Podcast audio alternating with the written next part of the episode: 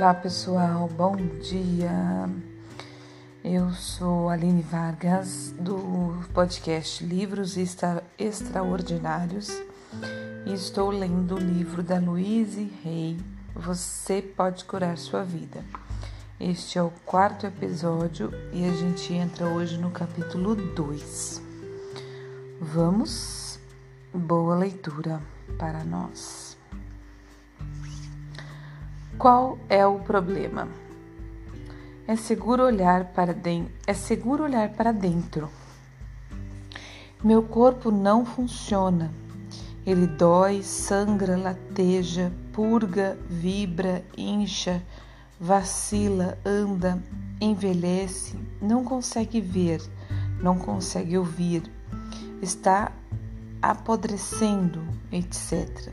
Mas tudo que você criou Acho que já ouvi frases desse tipo.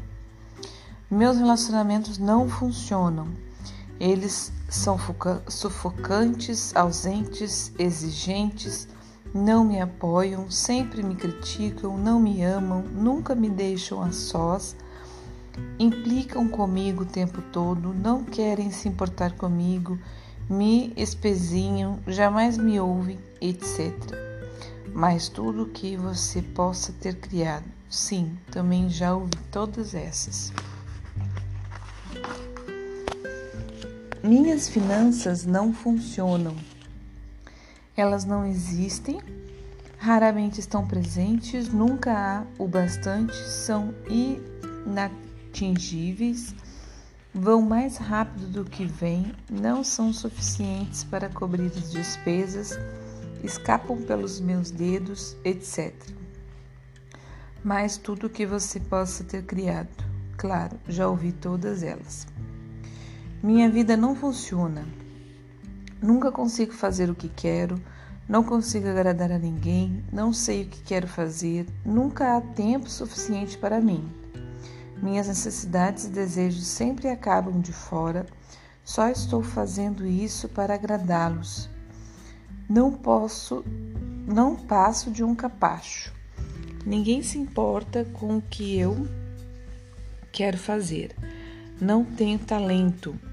Não consigo fazer nada direito. Tudo que tudo que faço é adiar. Nada jamais dá certo para mim, etc. Mas tudo que você possa ter criado para você mesmo. Todas essas frases eu já ouvi e muitas mais. Sempre que pergunto a um novo cliente o que está acontecendo em sua vida, geralmente ouço uma das respostas acima, ou talvez várias delas. A pessoa pensa realmente que sabe qual é o problema. Todavia, eu sei que essas queixas não passam de efeitos exteriores de padrões de pensamentos internos Sob, sob eles existe um padrão mais profundo, mais fundamental, que é a base de todos os efeitos externos. Presta atenção às palavras que as pessoas usam quando respondem a algumas perguntas básicas, como: O que está acontecendo em sua vida? Como anda sua saúde? Como você ganha a vida? Gosta de seu trabalho? Como andam suas finanças? Como é a sua vida amorosa? Como terminou seu último relacionamento? E o relacionamento antes desse, como terminou? Faça um resumo de sua infância. Observe as posturas corporais e os movimentos faciais. Porém, acima de tudo, realmente preste atenção às palavras que dizem. Pensamentos e palavras criam nossas experiências futuras. Enquanto os ouço falar, posso realmente compreender por que tem esses problemas em particular. As pessoas que emitimos da, desculpa, as palavras que emitimos dão indicação de nossos pensamentos interiores. Às vezes, as palavras usadas não combinam com as experiências descritas. Então, sei que Ou ele não tem consciência do que realmente está acontecendo, ou estão mentindo para mim, mentindo para mim. Qualquer uma dessas alternativas é um ponto de início e nos dá a base da qual podemos começar. Exercício. Eu deveria. Me, meu passo seguinte é dar aos meus clientes papel e caneta e pedir-lhes que escrevam no alto da página. Eu deveria. Eles terão de escrever cinco ou seis modos de terminar a sentença. Alguns acham difícil começar, outros têm tanto escrever que encontram dificuldade em parar. Então posso-lhes li, então peço-lhes que leiam uma lista para mim, começando cada sentença com eu deveria. À medida que terminam cada uma, pergunto por quê. As respostas são interessantes e reveladoras, como minha mãe disse que eu deveria, porque eu tenho medo de não fazê-lo, porque tenho de ser perfeito.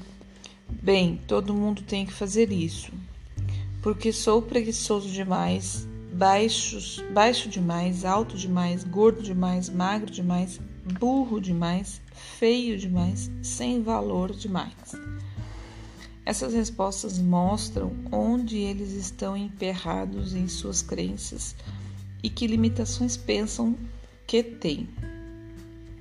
Não faço comentários sobre as respostas. Uma vez terminada a lista, converso sobre a palavra deveria. Entenda, creio que a palavra deveria é uma das mais prejudiciais que existem em nossa linguagem. Sempre que usamos deveria, estamos, na verdade, dizendo errado. Ou estamos errados, ou estávamos errados, ou vamos estar errados. Penso que não precisamos de mais errados em nossa vida. Necessitamos de mais liberdade de escolha.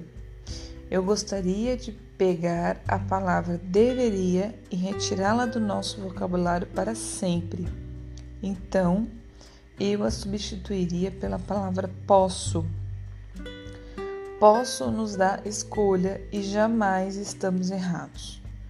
Depois dessa conversa, eu peço aos clientes para relerem a lista, só que desta vez começando cada sentença com: se eu quisesse de verdade, poderia o que lança uma luz inteiramente nova sobre o assunto. À medida que eles vão terminando cada sentença, pergunto delicadamente: E por que você não fez? As respostas então são bem diferentes. Porque não quero, tenho medo, não sei como, porque não sou bom o bastante, etc. Muitas vezes descubro que eles estiveram se repreendendo por anos a fio por algo que, para começar, jamais quiseram fazer, ou então que estiveram se criticando por não fazer alguma coisa quando nunca tiveram ideia de começar. Muitas vezes trata-se de algo que alguém disse que eles deveriam fazer. Quando tomam consciência disso, podem tirar a coisa da lista deveria e que grande alívio! Olhe para todas as pessoas que tentam se forçar por anos e anos a seguir, a seguir uma carreira da qual nem ao menos gostam, porque seus pais disseram que elas deveriam ser dentistas ou professores. Quantas vezes nos sentimos inferiores porque nos disseram que deveríamos ser mais inteligentes, ricos ou criativos? Do que algum parente. O que existe na sua, na sua, o que existe na sua lista deveria, que poderia ser abandonado com uma sensação de alívio? Quando os meus clientes terminam de trabalhar com essa lista, estão começando a olhar a vida de um modo novo e diferente. Notam que muitas coisas que achavam que deveriam fazer são coisas que jamais quiseram fazer e só estavam tentando agradar a, outra, a outras pessoas. Na maioria das vezes, isso acontece porque eles têm medo ou pensam que não são bons o bastante. O problema agora começou a mudar. Comecei o processo de soltar a sensação de estar errado, porque a pessoa não se adapta a padrões de outras criaturas. Em seguida, passo a explicar-lhes minha filosofia de vida, que está apresentada no capítulo 1.